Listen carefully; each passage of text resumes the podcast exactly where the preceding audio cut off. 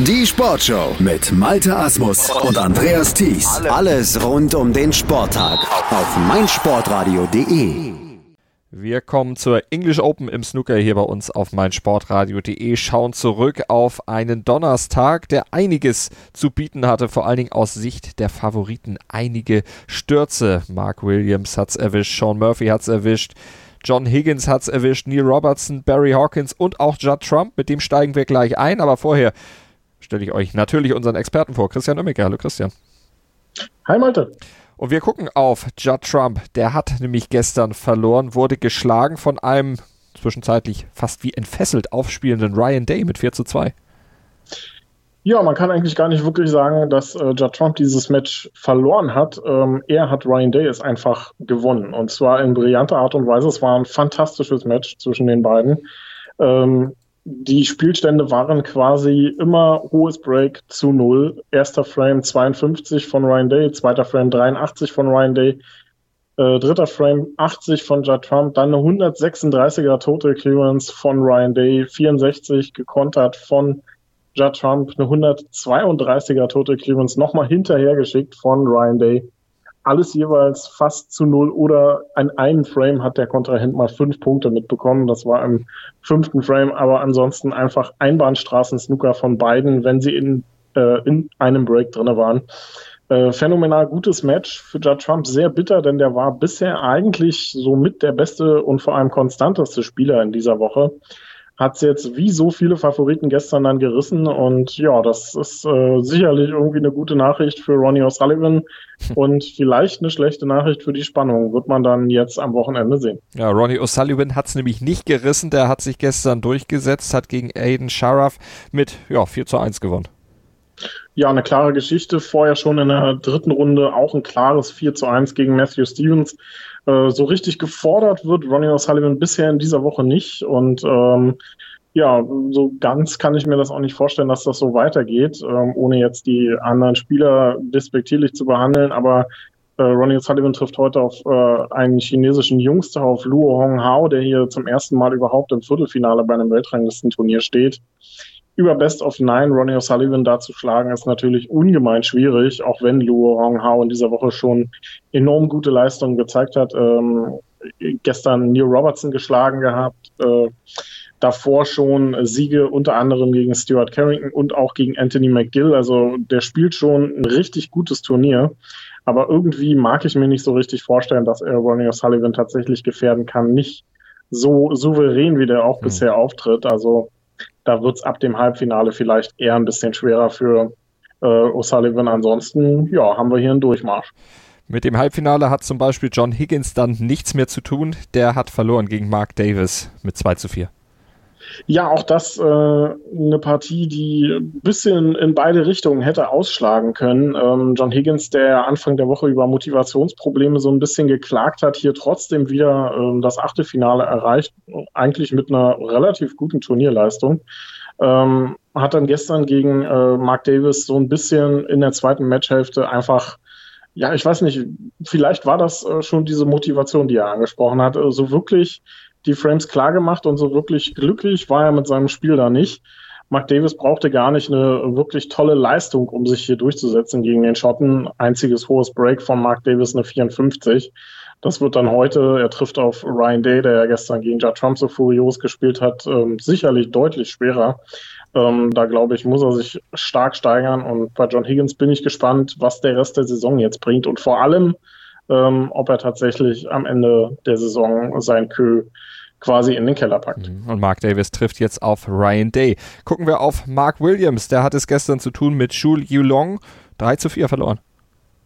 Ja, da, ziemliche Überraschung, natürlich, den Weltmeister äh, rauszuhauen, aber das war eine tolle Leistung von äh, Zhu Yulong, der auch unter der Woche schon richtig gutes Turnier gespielt hat. Ähm, mir hat es äh, sehr gefallen, wie er gestern dann auch trotz Rückstand noch gegen Mark Williams, der wieder sehr klasse gespielt hat, was die hohen Breaks anbelangt.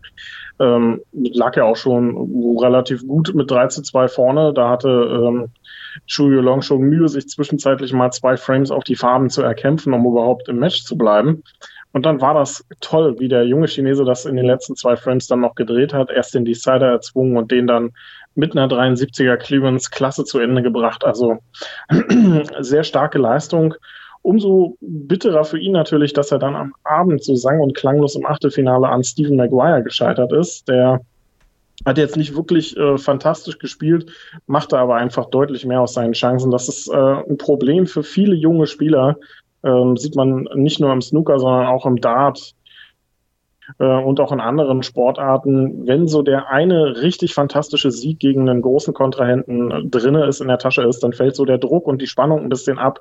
Und im nächsten Match geht man dann meistens gegen einen vermeintlich deutlich leichteren Gegner unter. Mhm. Und genauso ist es dann Julio Long gestern Abend auch passiert. Steven Maguire wird es egal sein, der steht im Viertelfinale. Ist es auch Neil Robertson so passiert? Erst sich mittags gegen Alan McManus klar mit 4 zu 1 durchgesetzt und abends dann gegen Lu Hong Hao verloren.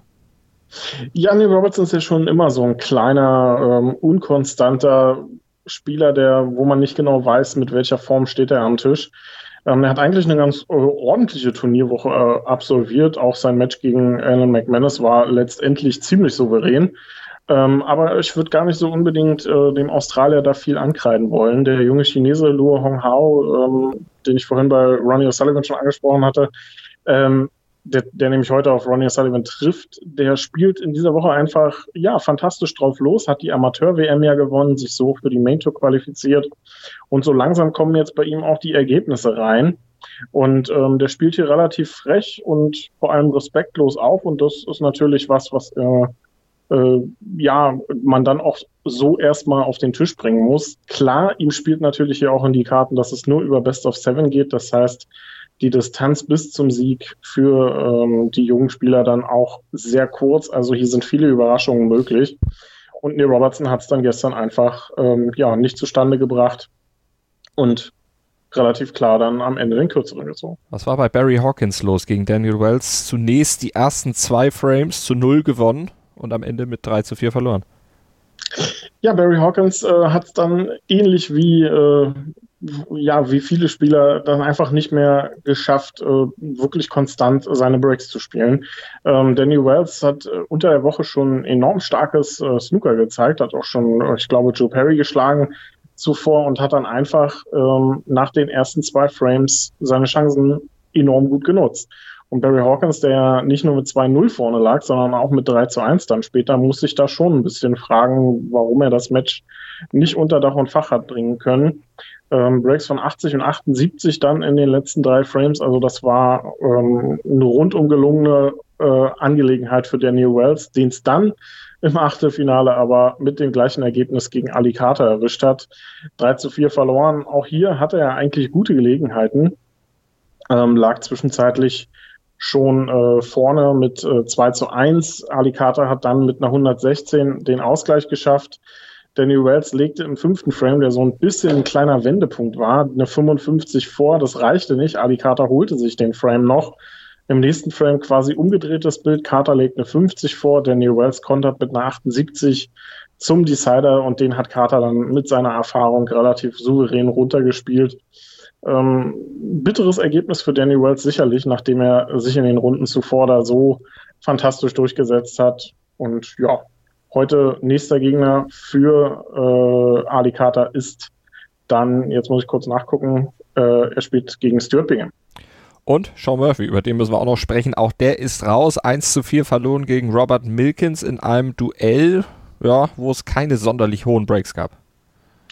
Nee, das war kein gutes Match, was die beiden sich da geliefert haben. Ähm, Sean Murphy äh, mit keiner guten Saison bisher. Auch diese Woche reicht sich da so ein bisschen ein, auch wenn die ersten zwei Runden in Ordnung waren aus seiner Sicht.